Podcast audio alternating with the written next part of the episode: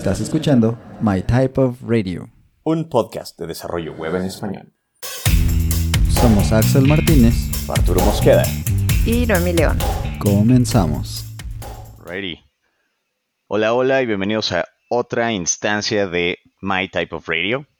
Esta vez nos acompaña a Axel y a mí, un grandioso desarrollador, Alfonso Briviesca. Voy a dejar que se presente a sí mismo, pero como un pequeño brevario, es la mente detrás de View Tailwind. Voy a dejar que él mismo nos cuente un poco más de sí mismo. Alfonso. Ok, pues, eh, ¿qué les cuento? Pues eh, tengo 34 años, llevo haciendo desarrollo web desde que me acuerdo. O sea, ya más de unos 15 años, yo creo. Ahorita tengo 34. Debo estar haciendo esto desde los 21, quizá, por lo menos profesionalmente hablando. Eh, trabajo, bueno, trabajé casi 10, casi, no es cierto, como 12 años en una empresa que se llama Vexilo, que nos dedicamos a hacer desarrollo de software. O sea, yo la fundé y estuve mucho tiempo dedicándome a eso. Actualmente eh, trabajo en una empresa que se llama ARC Ecosystem, que se dedica a cosas de blockchain y criptomonedas y cosas por el estilo, bastante interesante. Eh, mm. Vexilo ya no le sigue abierto, sigue existiendo la empresa. Ocasionalmente tengo algunos proyectos, pero eh, la, realidad es que ya eh, lo he dejado pasar. Ahorita platicaremos quizá un poco de ese asunto. Eh, ¿Qué me les puedo contar? Padre de familia, tengo una hija. y pues ya me encanta desarrollar. Ahora sí que es lo que hago todo el día. 8 o 10 horas diarias. Estoy aquí en la computadora. Bueno, no, tal vez exageré unas. Bueno, a veces sí, eso lo había hecho. y pues, este, pues ya es un poquito de mí. Ya eh, no puedo ir más específico si quisieran saber otros detalles sobre mi vida, con todo gusto los comparto. Excelente, muchas, muchas, muchas gracias, Alfonso. Digo, también estaremos en este capítulo Axel Martínez y un servidor, como siempre. Y, yo sí estoy curioso, ¿qué edad tiene tu hija, Alfonso? Dos años fue a cumplir justo, el 2 de diciembre. Sí. Órale, qué ah, padre. Sí, ya pronto. Nice, nice, Digo, Axel no me deja mentir y yo también como padre de otra hija, debo preguntarte, ¿Estás durmiendo suficiente últimamente? Nunca duermo suficiente, pero no, hay bastante de Fíjate que se duerme su hora. Más bien, ahora eh, lo que me cambia mucho es que antes podía trabajar o hacer mis proyectos hasta muy noche, pero ahora sí, mi día a las 10 de la noche ya estoy así, por, ya no puedo más. Eso sí es agotador. Pero nada, ya se duerme a su hora, eso siempre. Desde que ah, nació, ¿eh? Sí. Oh, genial. genial, genial. está muy padre. Sí. pues sí, así es la vida del desarrollador. A veces son, como dices, 8 o 10 horas al día, a veces son unas 13 o algo así.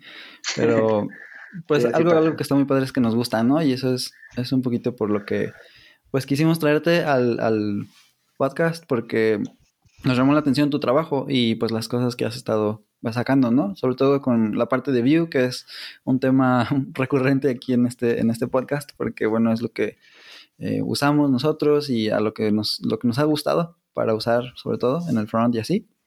Entonces, pues aquí estamos, ¿no? Entonces, pues eso, queríamos que nos platicaras un poquito de, este proyecto que tienes de Vue Tailwind. Ok, eh, sí, sí, sí, les platico. Pues si quieren, empiezo. Empecé este proyecto hace un par de años, como uno o dos, uno o dos por lo menos, tendría que checar. Eh, conocí Vue por unos cursos de... Siempre estaba un poco involucrado con la comunidad del Laravel, del framework Laravel, y junto con este framework eh, había los, digamos, cursos semioficiales con los de Laracast. Y mientras tomaba estos cursos, eh, justo estaba recordando antes de empezar este podcast que la primera vez que escuché de Vue.js de, de Jeffrey Way en su curso de Vue 1, que decía algo así como, no me gusta apostar, pero apostaría que Vue.js va a ser la próxima framework, algo por el estilo. Por ahí, ah, justo lo tuiteé hace ratito. Ah, este, yo había tenido cierta experiencia con React y con algunos eh, frameworks del estilo, por lo menos los había experimentado. La verdad es que nunca los llegué a, practicar bien. Mm. Tenía ya mi método de trabajo y todo, pero Vue me encantó. O sea, simplemente eh, lo mismo me pasó con Scooby, curiosamente. O sea, fue, fue, como, wow, wow, esto es lo que yo siempre he hecho, pero mejor. O sea, esto. Eh, eh, eh, o sea, tenía todo el sentido. Me parecía, no podía entender que nunca lo hubiera visto antes. Era, era completamente lógico. Eh, obviamente se volvió mi default stack. Cualquier proyecto nuevo que hacía lo hacía con Vue. en aquel tiempo trabajaba en mi empresa llamada Vexilo. Vexilo siempre fue una empresa, o siempre ha sido una empresa que si bien tuvo tuvimos un equipo, bueno, tuve un equipo, siempre fue un poquito como el one person company, éramos poquitos y, y siempre estuve yo muy involucrado con el desarrollo y siempre hice muchos proyectos, o sea, muchos proyectos de todo tipo, de lo que ahora sí que del cliente que llegara, a veces hacías un CRM, a veces hacías una red social, a veces hacías distintas cosas. Entonces, eh, la ventaja de, este trabajo es que finalmente yo escogía la tecnología, ¿no? O sea, no, era como que yo estaba en esta empresa y pues aquí usamos jQuery o usamos React y hazle como quieras, pero es lo que usamos. Sino que tenía, siempre me dio chance de elegir la, tecnología. Entonces, eh, empecé a trabajar con Vue. Eh, me gustó mucho, se me hizo muy simple, te hacía todo el sentido. Es de esas veces que empiezas a trabajar y dices, claro, esto tiene total sentido. Una característica y los que desarrollen o los que tengan side projects o trabajen por su cuenta o freelancen o, o cualquier cosa de, tomar muchos proyectos es que pues ahora sí que quieres tomar más proyectos posibles, ¿no? Y los frameworks como Vue o, de backend o de cualquier tipo pues, te ayudan a hacer el trabajo más fácil.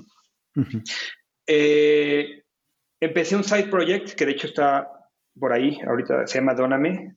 La idea de este proyecto era eh, una plataforma de donaciones que terminé, pero no lo he, o sea, nadie lo usa en mi proyecto, pero ahí está, muy bonito funcionando.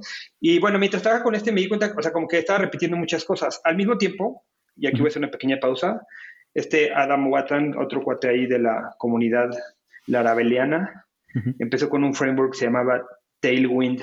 Eh, al principio, como muchos que entran en este framework, decía, ah, como que no sabía si me gustaba, pero como que este Adam Watan, pues eh, vaya, soy un, he tomado algunos cursos de él y, me gusta mucho su trabajo y quise probarlo y lo mismo que con Vue.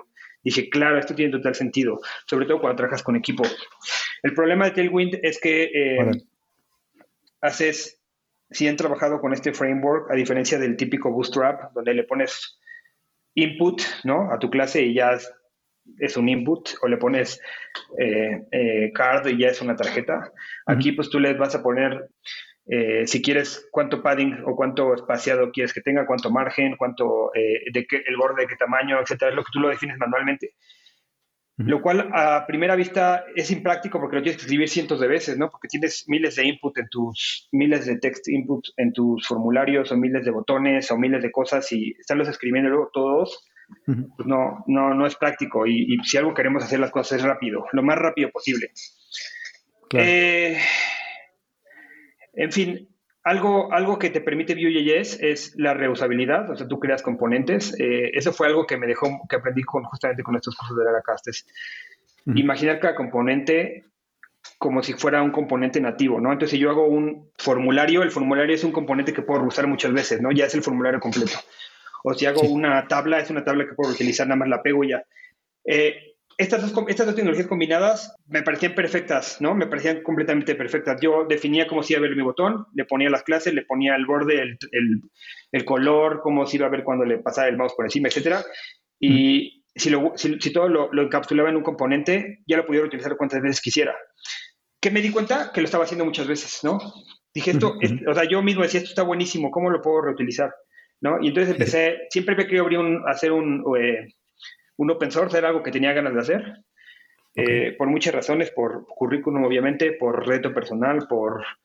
Eh, nunca he sido muy bueno para el tema de, si me preguntas cuál es mi peor defecto en mi área de trabajo, no soy muy bueno para el networking, nunca, nunca, nunca ha sido como mi... Hay gente que uh, va donde va y vas a los, a los meetings y te haces miles de amigos, yo soy más como tímido, entonces no, no, digamos que no es lo mío.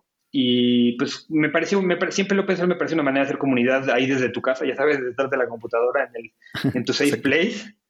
Y, este, y bueno, fue un poquito lo que me motivó a hacerlo. Y sorpresa mía, la gente lo empezó a utilizar, lo empezó a utilizar y, creció, eh, empezó a crecer, empezó a crecer, eh, le empecé a dedicar más tiempo eh, tratar de mantenerlo, o sea, empecé a tener eh, estrellitas en GitHub, etcétera. Y, y pues esa es un poquito la historia. O el, proyecto eh, fue exitoso, o sea, le hice su, traté de hacer una comentación en la medida de mi tiempo, porque la realidad es que pues hay que pagar las cuentas y eso no paga las cuentas, por lo menos en un principio. Y este y la gente lo puede utilizar a descargar. La última vez que chequé está teniendo casi 10.000 visitas mensuales en la página web. Ah, 5.000 visitas, 5.000 descargas semanales.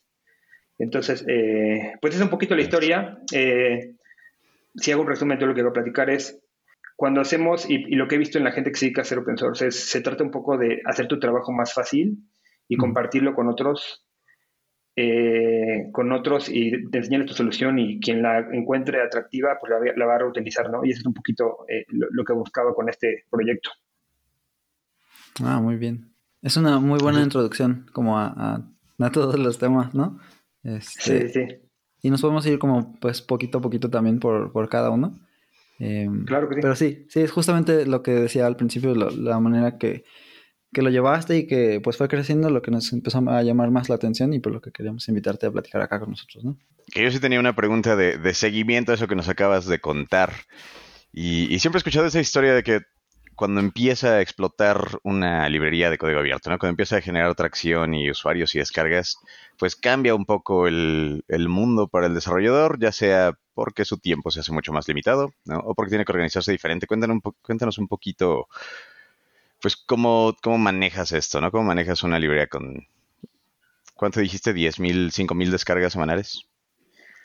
Pues, eh, ¿qué te puedo platicar? Mm, en un principio hacía lo posible por resolver los problemas de la gente, ¿no? O sea, la gente tenía dudas. La verdad es que hay gente que le echa ganas con sus dudas y gente que no. Ese es eh, uno de los principales problemas. Hay quien te pone una pregunta, no te pone en ante contexto y quiere que se lo resuelvas.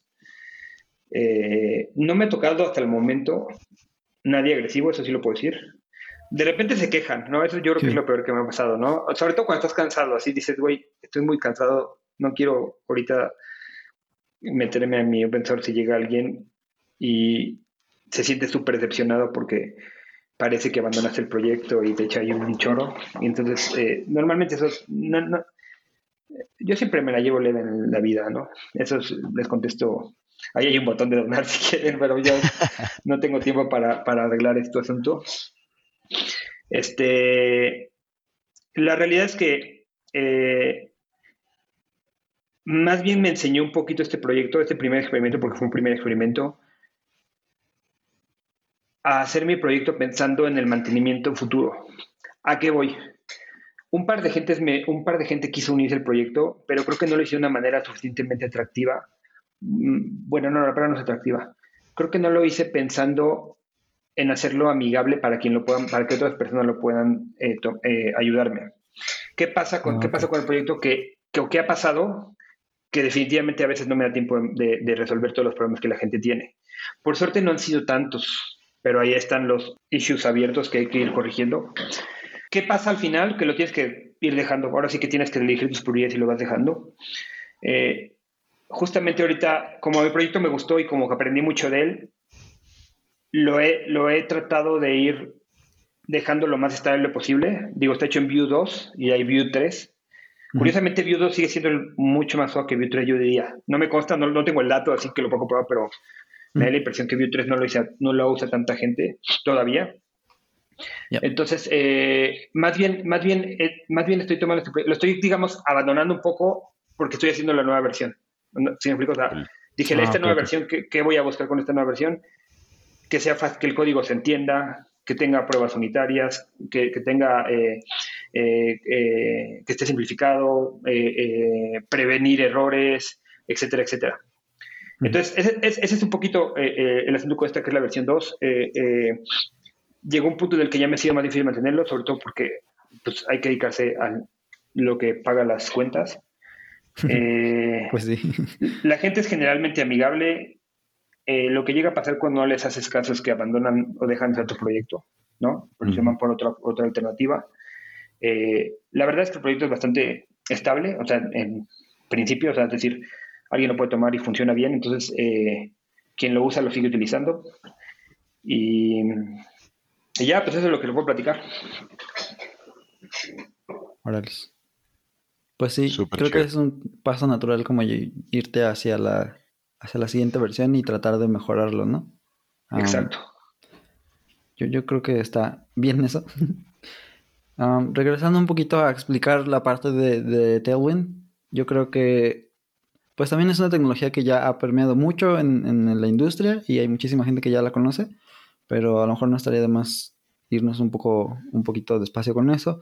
Solamente decir, pues, que lo que ya explicó Alfonso es justamente, en vez de utilizar la parte de CSS de las hojas de estilo para tus, para tus proyectos como tales y utilizar las reglas de CSS y a lo mejor en vez de, traerte un SAS que te permite, por ejemplo, eh, hacer estilos anidados y así, pero solamente estás como que trabajando con el estilo y lo estás dirigiendo hacia una clase o un ID o lo que sea, más bien utilizas estas, estas clases que ya vienen como prefabricadas en los elementos y en este caso, pues en el caso de Vue, en los componentes, ¿no?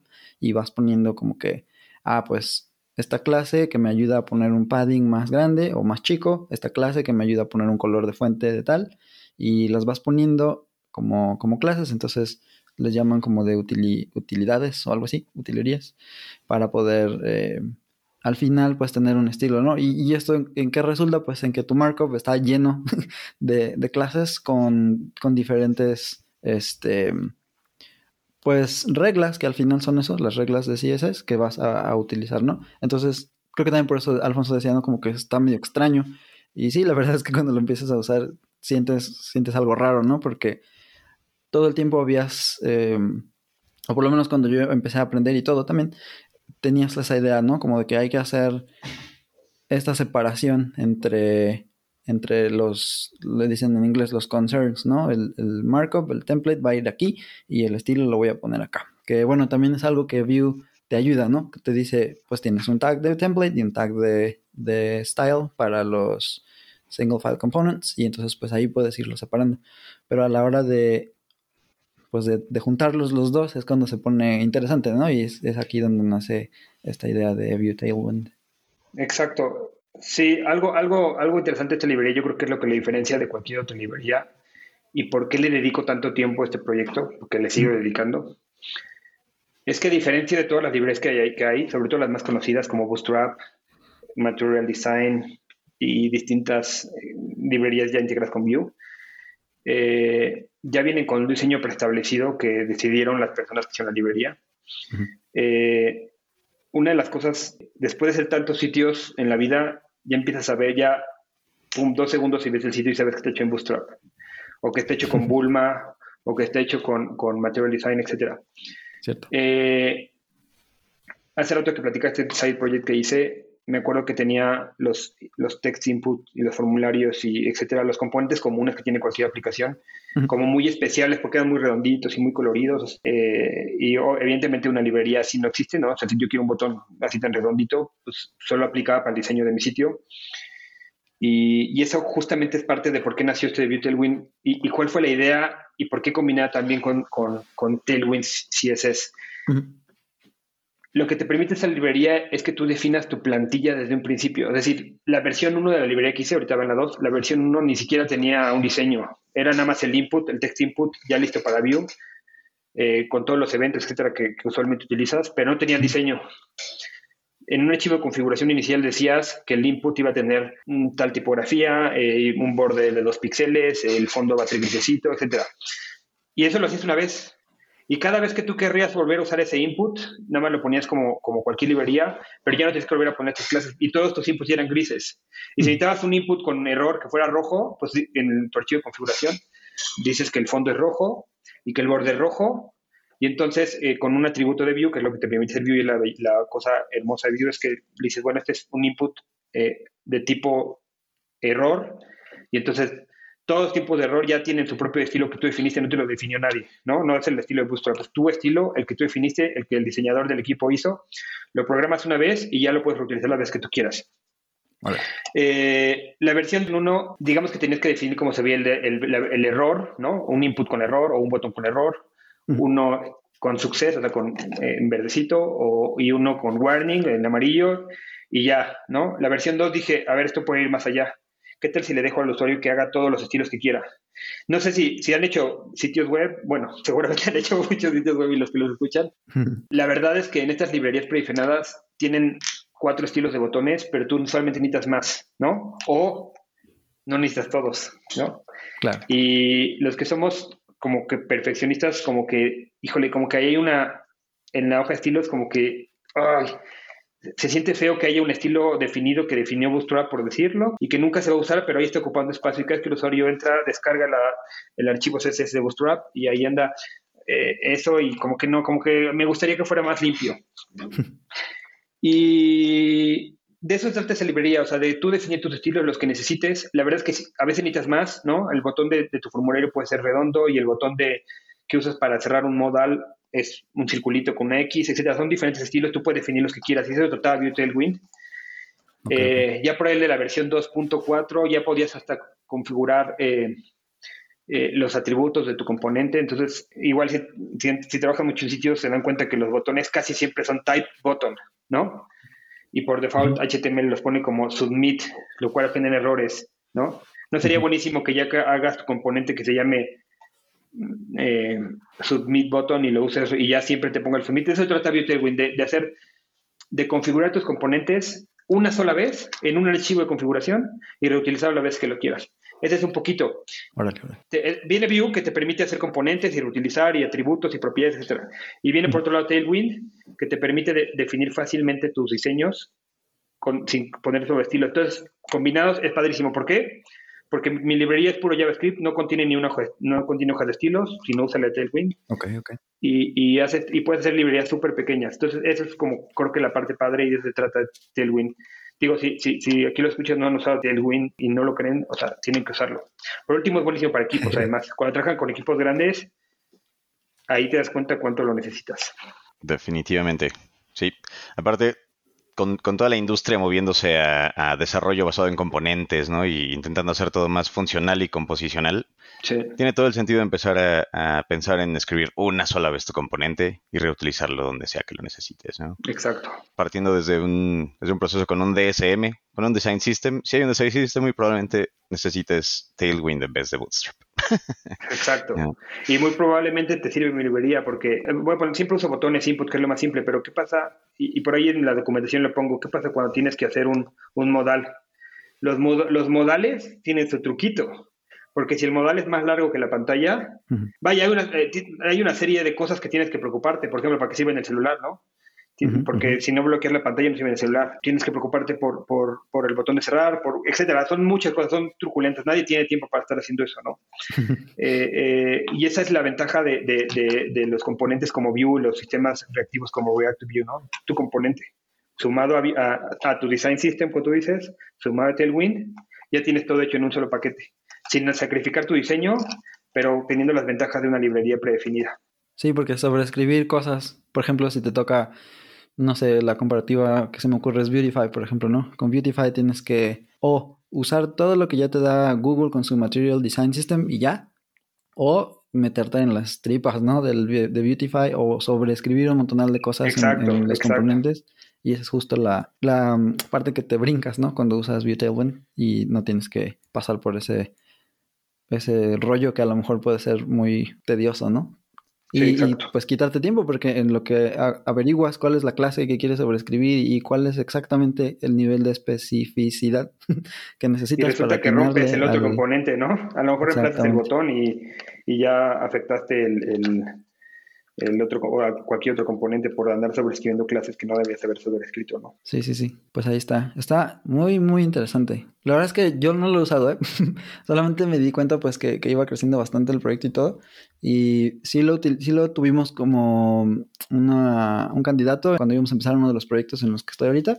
Pero al final pues ya se quisieron ir por otra cosa, ¿no? Entonces eh, no lo usé, pero sí ya estaba como tenía idea de que existía y se veía padre. También, pues lo que dijiste, ¿no? Que ya llevas la versión 2 y a lo mejor ya estás trabajando en la, en la nueva versión, que es para Vue 3, con el Composition API y esas cosas, que pues también trae sus, sus ventajas. Qué padre. Sí, sí, sí. Pues sí, yo digo, yo los invito, eh, eh, no es porque sea mío ni, ni nada, pero la verdad es que la versión 2 es una versión un poco ya más estable y madura que la versión 1, obviamente. La versión 3, que ya estoy empezando, pero ya no se va a llamar Vue Tailwind, se va a llamar Variant.js. Órale. ¿Por qué se va a llamar Brian JS? Y aprovecho para el, anuncio. en un principio me hacía sentido que se llamara Vue Tailwind. También tenía un ver con el SEO, eh, hay que decirlo, o sea, sí, claro. traer, traer resultados. Eh, y tenía mucho que ver con Tailwind. Eh, y esta nueva versión, mi idea es hacer componentes también para React, que es una comunidad más grande. Sigo, sigo usando Vue de manera personal como preferido, pero la verdad es que React es una comunidad más grande. Eh, dos, no me gusta usar los nombres de compañías que ya existen, eh, ah, que puede incluso, digo no que te manden, pero a lo mejor puede ser molesto para que los crean, ¿no? O sea, que usen tu nombre, ya sea los de Vue o ya sea los de Tailwind, que digan este cuate está utilizando nuestro nombre. Y eh, Variant JS lo elegí por el concepto es similar, se trata de crear tus propios componentes preconfigurados como lo necesites, ¿no? La primera versión va a ser para Vue 3 a la par, ya que termine la documentación, porque ya está casi la librería lista. Voy a trabajar en una versión para React, a ver qué tal funciona. A diferencia de la Vue Windows, esta tiene 100% code coverage, entonces eh, está muy bien testeada. Voy a cambiar un poco el texto enfocado a vender como una librería enterprise ready, ¿no? Me, quiero que las empresas lo usen, o sea, que sepan que es una librería bien mantenida y bien testeada. Quiero crecer comunidad, quiero hacer, o sea, el código es mucho, pero por mucho más limpio que la pasada y además es mucho más pequeña. Eh, el, Composition API de, de, Vue 3 te permite hacer una librería súper pequeña. okay. Y mi intención es hacer algunos componentes premium para sponsors, ese concepto que se llama, que le llaman sponsorware, que por ahí un cuate que se llama Caleb si no sé cómo se pronuncia el nombre, hizo con, no sé si han escuchado hablar de Livewire y Alpine JS. Eh, pues el cuate hizo ese modelo y fue súper, súper exitoso, entonces me gustaría replicarlo y si funciona, pues eventualmente a lo mejor moverme a esto 100% de mi tiempo. Pero bueno, eso ya, eso ya es un eh, futuro que ojalá que se pueda y si no, pues aquí seguiremos trabajando. Eh, también es parte del currículum de tu portafolio y todos que a todos los desarrolladores nuevos que lo escuchen por aquí, los que tienen menos años de experiencia, eh, trabajen en su portafolio. Se paga, se paga siempre. Sobre todo en esta área, los, los sueldos están disparándose en las nubes. Hagan portafolios buenos y aprendan inglés. Muy buenos consejos. Háganme caso. Sí. Y pues, eh, y pues bueno, ese es, ese es, ese es un poquito eh, este proyecto de Bitcoin. Eh, pruébenlo, de verdad pruébenlo. A lo mejor no, pero yo, es que yo lo voy a decir, pero yo digo, cuando así como les platicaba, inicié este video diciendo que cuando probé Vue dije, claro, esto hace todo el sentido. Cuando prueben esta librería, a lo mejor, eh, esa es una de las cosas difíciles de meter una librería en un idioma que no hablas, ¿no? A lo mejor es difícil transmitir, transmitir lo que yo quiero que la gente entienda. A lo mejor ni en español lo transmito bien, ¿no? Pero este, yo creo que librería tiene el potencial de que la gente lo use y diga, claro, es lógico, ¿por qué nadie lo había hecho antes? ¿No? Algunos de los usuarios más fans, eh, no son miles, pero hay un par, lo, por lo menos ese cachito que me entiendes lo que me mantiene ahí siguiendo echando ganas a un proyecto que, que, más allá de la propio currículum, que solamente eso ya, me lo, ya lo paga, pero, pero pues digamos que es lo único que me genera de momento. Este, eh, digo, hay gente que, que, de verdad lo, prueba y me dice, qué gran idea. Y yo creo que, yo creo que eso es lo que a mí me gustaría que, que, que la gente lo, lo, pruebe y diga, claro, esto tiene sentido, ¿no? O no tiene sentido y eventualmente muere, pero ahora sí que lo bailaron ahí y te lo quitan, ¿no? Eso sí, eso sí, sí lo voy a probar definitivamente. Estaba checando hace unos días la librería y se me hizo muy parecido a un momento que tuve con Material, Material UI, especialmente con su nueva versión de Muy, en la que dije, la onda del, del, objeto de configuración para el tema es genial, todo lo demás apesta.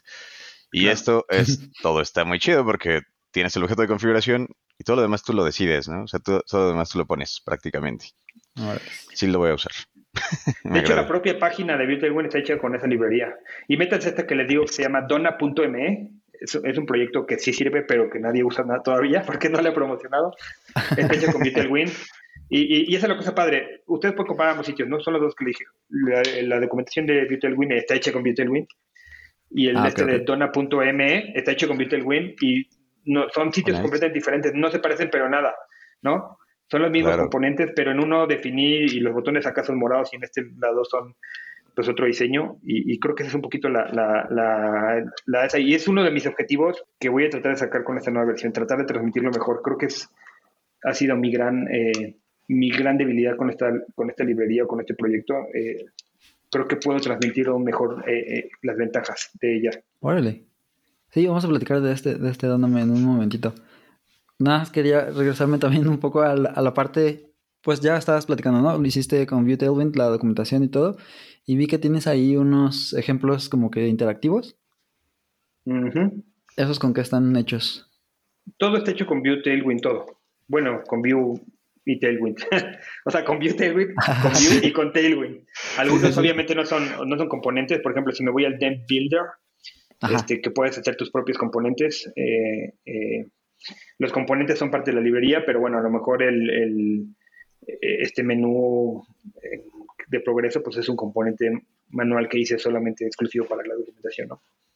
Ahora, Igual los previews y todo eso pues son componentes que hice exclusivos para la documentación etcétera, todo lo que viene, pero todo, o sea, ahora sí que no me salgo de la tecnología, está ahí que es Vue, más Tailwind, más Nuxt.js, by the, by the way. Ah, ok, Nuxt también está aquí. No sé lo que uso para, para, el sitio, sí. Iba a preguntar, con el lanzamiento de, de Nuxt 3 aparte, que es, para mí era la puerta que faltaba para que la comunidad empezara a moverse a Vue 3 poquito a poquito. Sí. Eh, supongo que también van a haber muchísimos más usuarios de Tailwind, ¿no? por ejemplo, yo en la línea de trabajo me toca ver muchas, muchos requerimientos de perfiles, ¿no? Muchas eh, ofertas de trabajo. Y casi siempre van de la mano Vue y Tailwind, ¿no? Ya sea porque lo vendieron así desde el inicio o porque realmente se dan cuenta del valor que, esas dos juntas agregan. ¿Han notado que estas últimas semanas ha, despertado el mercado de Vue 3 o solo es mi alucinación? Mm, he notado que ha aumentado, ha aumentado poco a poco, no diría así como que de repente, bueno, más o menos puede que sí, pero de Vue en general, o sea, no, no, no, no tengo que digan la versión ni nada, nada más que Vue ya se está empezando a utilizar más y a, solicitar más que React, por ejemplo, que React era ahora sí que el más allá, Vue, Vue está definitivamente, yo creo que ya empieza a hacer un, un área de trabajo que no se están cubriendo los perfiles, o sea, hacen falta desarrollos de Vue. Sí, sí, sí, yo estoy de acuerdo. Y sí, también creo que tiene bastante que ver con esta parte de que Noxt y varias otras librerías y varios otros frameworks están como dándole soporte también a la versión 3. Entonces, ahora que se viene la época de conferencias, que viene la de Toronto y no sé qué tantas otras, este, en Europa creo que también va a haber algunas. Yo creo que va a haber muchos este, anuncios y cosas padres, ¿no? De, de todas estas librerías. Y pues va a estar muy interesante, va a estar muy padre. Sí, sí, sí, justo, eh, eh, yo ya, justamente para la nueva documentación, ya te tendré que estar eh, Nox 3. Todavía está un poquito beta. Este, eh, tiene cosillas ahí, eh, digamos, que te atoran, ¿no? O sea, como que uno espera apretarle y que sirva y a veces ahí como que se tarda tantito. Este, pero justo que lo, que lo que yo creo que va a pasar, o sea, yo creo que Vue 3 eventualmente va a ser la opción por default. Por ejemplo, los cuates de, de, detrás de Tailwind CSS tienen su propia librería de componentes y usan Vue 3, no, ellos ah, no hicieron Vue 2. Este, entonces, bueno, e, e, esto eventualmente va, a pegar material, esta, esta librería que digamos sería la competencia, bueno, la, de material de, de Vue, eh, va a sacar su versión con Vue 3, eh, si no es que ya la sacó, la verdad no he checado.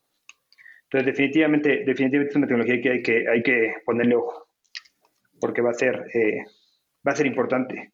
Además, yo he notado una cosa, en ciertas comunidades, hay ciertas comunidades anti-Facebook de desarrolladores. Entonces, eh, solamente por no usar React, solamente por no usar la tecnología de Facebook, entonces ese es otro, otro campo.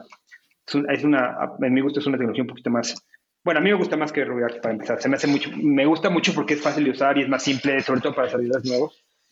Pero me gusta más como que es un poco más abierto, o sea, un poco más como open source. Ya no hay una compañía detrás este, multimillonaria, no hay intereses de, empresas. Entonces, eso, eh, si eres un poco antisistema, pues Vue, es, es, la alternativa, ¿no? Sí, sí, sí. Sí, toda la razón. Yo creo que todo el episodio he estado moviendo la cabeza solamente como una afirmación de que estoy de acuerdo. Todo lo que has dicho es básicamente una experiencia que también fue para mí igual, ¿no? solamente hizo clic y todo tenía muchísimo sentido. Incluso ahora cuando estás tratando de trabajar con él, siempre hay un momento en el que dices, esto debe ser más fácil de lo que lo estoy intentando. Seguramente hay una manera más sencilla de, hacer esto y pues sí, le das un poco más de tiempo y te das cuenta de un pequeño detalle que cambia todo, ¿no? Y te hace el código mucho más sencillo, cosas así. A mí también por eso me gusta mucho Vue. Exacto. Vientos, vientos. Claro, aunque siendo un abogado del diablo podrías moverte a Preact también. Sí. O Svelte, ¿no? Que viene ahora también fuerte. Svelte, Svelte viene bien interesante. Fíjate que no me he metido tanto Svelte como para saber quién lo vaquea, pero estoy totalmente de acuerdo en que yo, hago mucho React en mi día a día últimamente, pero sí me siento un poco sucio cuando lo uso, entonces entiendo lo que dices. Sí, yo, tampoco no tenía chance de probarlo. Justo si las cosas avanzan y van fluyendo y todo, quisiera sacar, justamente es lo, interesante de, de, Tailwind, de lo bonito de Tailwind. Y decía, quiero sacar una versión para React y es justo lo que te permite, o sea, puedes sacar una versión para React, una, el tiempo lo dirá y, si el tiempo lo permite y, el proyecto es estable y no me quita mucho tiempo, o simplemente el equipo se suma más gente para apoyar el proyecto, pero eh, eso es lo que permite el Win, puede ser una librería para React, puede ser una librería para Vue, puede ser una para PHP o para cualquier lenguaje que quieras y, y, puedes hacer componentes exactamente iguales, pero con tecnología diferente detrás, ¿no? Y ahora, ahora sí que lo que haga lo que haga que el trabajo se termine, ¿no? sí, que fue por lo que la empezaste a hacer, ¿no? Esa es la, la, premisa. Qué chido. Pues para comentar bien rápido los stats de GitHub, que a lo mejor no, no dijimos muy claros. Esta librería de Tailwind tiene 1.6 mil estrellas, tiene 106 forks y hay 26 personas que le dieron watch al botoncito de watch en GitHub. Entonces, para que pues quienes están escuchando se den una idea, ¿no? Eh, más o menos dónde está. Y sí, estamos muy contentos de, tener a Alfonso por acá y que nos platicara. Sí teníamos mucha curiosidad, ¿no? Sobre todo como la parte de llevar un proyecto open source, que ya nos platicaste de qué se trata y algunas experiencias que has tenido, eso pues nos llamaba mucho la atención también, está muy padre. Gracias por platicarnos de eso. Definitivamente. Oye, me, nació la curiosidad ahorita que mencionaste, ya que se suben más manos, ya, sé que hablas que parte de tus objetivos para la tercera versión, digamos, es hacerla más contribuible, ¿no? Pero una vez que eso suceda, ¿cómo, ¿cuál sería la mejor forma de sumar manos al, proyecto? Estos últimos años he trabajado con más equipos eh, extranjeros y he aprendido bastante. Les platicé al principio, yo, yo más de dos años prácticamente me quedé a mi empresa que era Vexilo. eh, y algo que he trabajado con estos equipos remotos es esta onda de la del trabajo asíncrono y el trabajo remoto. Eh, hay un par de gentes interesada porque me han escrito, me escriben, que quieren cooperar. Creo, pero no lo he probado, porque con otra librería no, me era posible, o sea, no, no, tenía como eso. Con las herramientas de Quad, como ya existen Slack eh, o, estas herramientas de, similares a Slack, o, el propio GitHub Discussion o todo, creo que se podría, eh, de una manera, insisto, remota y asíncrona, llevar una serie de tareas que se tienen que llevar a cabo. Eh, Irla repartiendo, al final no se busca a corto plazo un objetivo como una empresa o algo así, o sea, no, no a corto plazo. Eh, la realidad es que eh, mentiría si no dijera que me interesaría un día encontrar una manera de monetizarlo, porque me gusta, o sea, me gusta hacerlo, o sea, ahorita estoy trabajando en una empresa que me encanta, estoy muy feliz ahí sobre todo después de 10 años de yo ser mi propio jefe, da un poquito de paz. Eh, eh, estar en, un equipo grande con gente muy inteligente y todo. Pero siempre he tenido esta onda emprendedora y como que encontrar otra vez, reiniciar esta, esta onda en una cosa muy diferente. En vez de trabajar para Vexilo, como cualquier empresa de desarrollo, agarraba clientes, les hacía y les cobraba, de eso se trataba. Siempre he querido eh, tener un proyecto propio, un proyecto que se pague solo, que funcione y este tema de los sponsorware y este trabajo de, del cuate de Alpine JS me inspira mucho y creo que es algo que me encantaría lograr. Entonces, es un poquito mi objetivo, es, es eh, tirarle a hacerlo, o sea, que se pueda pagar solo, ¿no? Eh, Node.js, ese tipo de librerías, obviamente no son diferentes, pero son librerías que han encontrado la manera de hacerlo monetizado, incluso tienen inversiones muy grandes de dinero, de, inversionistas que, que, lo utilizan, entonces ese sería como, como el objetivo, ¿no? crecerla, eh, todo ese equipo que se vaya uniendo a lo mejor, buscar, encontrar una manera, porque existe, o sea, estoy seguro que existe porque hay quien lo logra. Justamente estaba leyendo la historia del cuate de Beautify. Beautify podría ser mi competencia, digamos, o sea, porque es una librería de componentes, pero en vez de Tailwind usa eh, Material Design. Y ya eran un equipo de unas, me parece, 10 personas, no sé cuánto generaba al mes, pero sí hablábamos de mucho más de lo que uno necesita para Entonces, eh, eh, la verdad es que esas son cosas que a mí me inspiran, o sea, como que eh, sí sería mi interés lograrlo si se puede, y si no, lo, insisto, vuelvo a utilizar la misma frase, lo bailando te lo quita, el currículum es importantísimo, te abre puertas a proyectos buenos y equipos más grandes, son, son cosas que ahí están, y que, y que son parte de tu, de tu marca personal. Y aprovecho esto para decir de nuevo a los que escuchan aquí, hagan su currículum y aprendan inglés porque está creciendo muchísimo esto y no hay quien lo cubra. Sí, y el mundo abrió... Sí, de por sí las puertas han estado muy abiertas, pero la pandemia aparte abrió más las puertas en el mundo. Para la, la pandemia, la verdad es que los únicos que en el tema del trabajo nos, nos va a ayudar y, abrió a que las empresas se iban a contratar desarrolladores con, con, con, buenas expectativas de trabajo y buenas oportunidades. Entonces, eh, creo que es un poquito todo, ¿no? O sea, eh, de eso se trata el pensar, de, de, de, dar, de dar y, y, encontrar maneras de, poder seguir dando. ¿no? Eh, no se trata solo de hacerlo. Que, por eso GitHub se han fijado que GitHub está haciendo muchísimo esfuerzo en el tema de los sponsors. Han cambiado muchísimo eso. Antes era hasta difícil que te dieran, dejaran tener sponsors. Ah, bueno, antes no se podía. Y recientemente empezaron a abrirlo y ahora es mucho más fácil. Entonces, este, eh, luego con el tema, eh, digo ahorita estoy un poquito involucrado sin cambiarnos de tema, pero con el tema de las criptomonedas, todas las monedas virtuales o las monedas del Internet, eh, creo que el mundo va a cambiar al tema remoto y, al dinero mundial, digamos, a, si, tú estás, si tú estás en Timbuktu y me puedes ayudar, ahí te va, ¿no? Yo te puedo ayudar a ti. E, esa es la nueva economía que yo, a la que yo le veo el futuro. El open source va a ser la parte más relevante de, de, nuestro lugar. Nosotros desarrollamos software, esta es nuestra parte, ¿no? Están los, la gente financiera y la gente, eh, los empresarios, empresas, etcétera, pero nosotros somos desarrolladores aquí está nuestra silla y este es nuestro lado del trabajo, que es el open source, porque eh, eh, pues definitivamente va a ser el, la nueva forma de economía. Tal cual, ¿eh? Tal cual. De hecho, fácil, fácil nos veo teniendo repositorios como NTFs muy pronto. NFTs, perdón. Proyectos de código como fungible tokens. Muy interesante. Oye, y ya que tocaste el tema y cambiando tal vez un poquito radicalmente de, este, ahorita que hablaste de GitHub, esta pregunta se la estoy haciendo a todos los desarrolladores hoy en día. ¿Qué opinas del GitHub Copilot? Eh, está cañón. Sí, de repente te saca de onda, o dices, ¿qué onda que me... O sea, es que hay cosas muy complicadas, ¿no? O sea, ¿cómo, cómo te las adivina? Está muy cañón. Ahí hay, hasta hay temas morales, ahí de dónde sacan esos textos, ¿no? Porque obviamente hay críticas que dicen que pues, el texto privado que subiste ahí lo utilizan para llenar el código de otros y hay temas de seguridad ahí que, que, salen a la luz. Pero bueno, la verdad es que me hace el trabajo más fácil.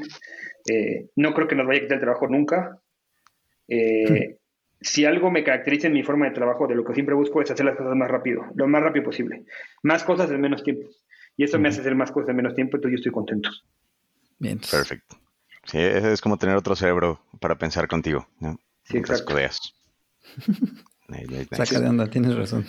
Aparte, le voy a decir una cosa. Eh, eh, ahorita que trabajo con, gente de otros países que todo es en inglés, eh, hasta la ortografía te corrige y eso es muy importante. sí. sí, porque o sea, tú estás poniendo un comentario y te lo escribe por ti. Ya deja código, te escribe el comentario del, del, código, el nombre de la función y como que sí de repente te, te corrige así como, ay, güey, qué bueno que me corrigió esto porque si no hubiera subido ahí un, un tema de redacción. Sí, sí, sí. Sí, está, está cañón, ¿eh? la verdad es que, aparte es que es muy impresionante que es con todos los lenguajes de programación, ¿eh? con el lenguaje que pongas, está muy cañón. Sí, pusieron a esta cosa de aprender cómo programar, ¿no? Y después a aprender a cómo pensar en soluciones una y otra vez. Sí, sí, sí, está, está habría, un día que tenga tiempo me investigaré cómo funciona más o menos, la verdad, ni siquiera, o sea, si yo lo tuviera que hacer, no sabría ni por dónde empezar.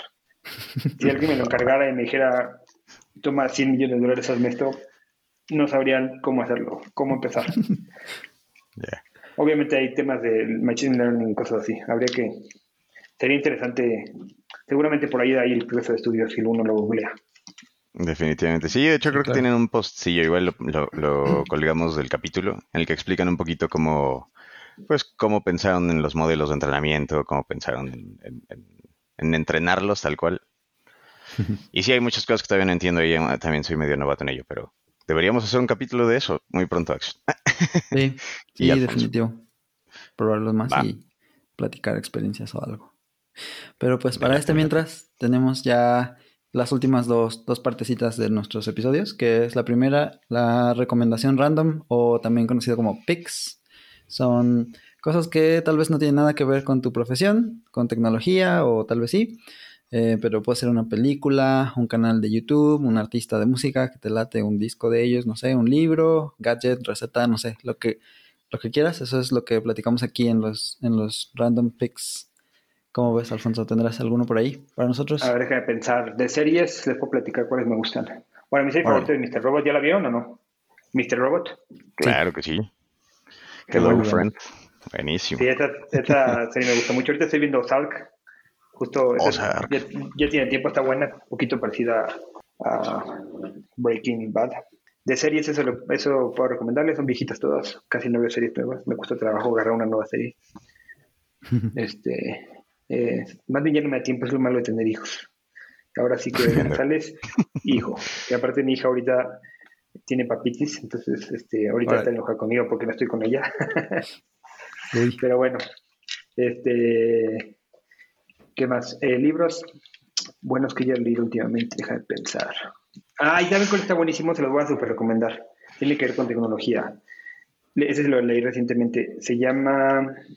Ay, qué bien, se me fue el nombre. Está súper bueno. Es de un tipo, bueno, les voy a platicar de qué trata. Es de, un, es de un tipo es, es, es, un reportero, o sea, es una historia real, es, que escribió un reportero sobre un tipo que se dedicaba a vender por internet medicinas, medicamentos, eh, eh, ahorita les investigo el nombre. Como controlados así. Sí, medicamentos controlados por página de internet falsa. Seguramente les han llegado, se me figura ese tipo de cosas que te llegan así como de medicamentos que tienen por internet. Hace cuenta que sí vendía medicamentos y hizo toda una industria criminal, pero parece película. O sea, de repente, o sea, pasó de, de hasta entre el, el, meme de, ay, that escalated weekly. Este, pasó de ser una industria así, de un cuate que nadie sabía quién era, o sea, porque aparte todo lo es encriptado y era un genio de la, de la, de la informática, de, las computadoras y de la encriptación, perdón. De hecho, hay un rumor que dicen que es Satoshi Hakamoto, el de Bitcoin, ese cuate. Dicen, ¿eh? Sí, hay un rumor que, que asocia al cuate este que dicen que es él, pero bueno, el caso es que el cuate hace una industria, está súper interesante cómo convierte el vender medicamentos controlados por medio de, Internet a volverse un criminal, pero como de película, que tenía casas y tenía mil de casas y lanchas y todo, y empieza a traficar oro y tiene, este, eh, empieza a traficar armas en, el Medio Oriente y hasta que finalmente lo atrapa el FBI, ahora es como una especie de informante. De verdad de oh, película, ¿eh? pero es una historia completamente real, súper interesante. Ahorita les voy a Venga, venga. Mientras que Arturo nos cuente el suyo.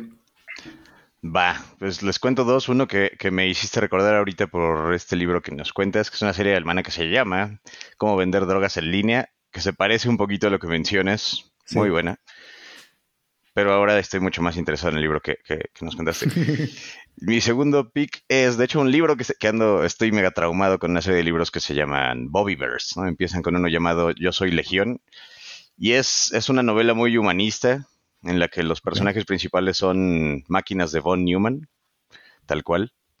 Esas máquinas que se, tienen la capacidad de replicarse a sí mismas, pero todas tienen una conciencia humana de un dude de los noventas que decidió congelar su conciencia, ya saben, como lo haría cualquier niño de los noventas, eh, y, despierta siendo injertado en una, en una inteligencia artificial o volviéndose la inteligencia artificial de estas máquinas von Neumann que se expanden en el espacio. Está chido.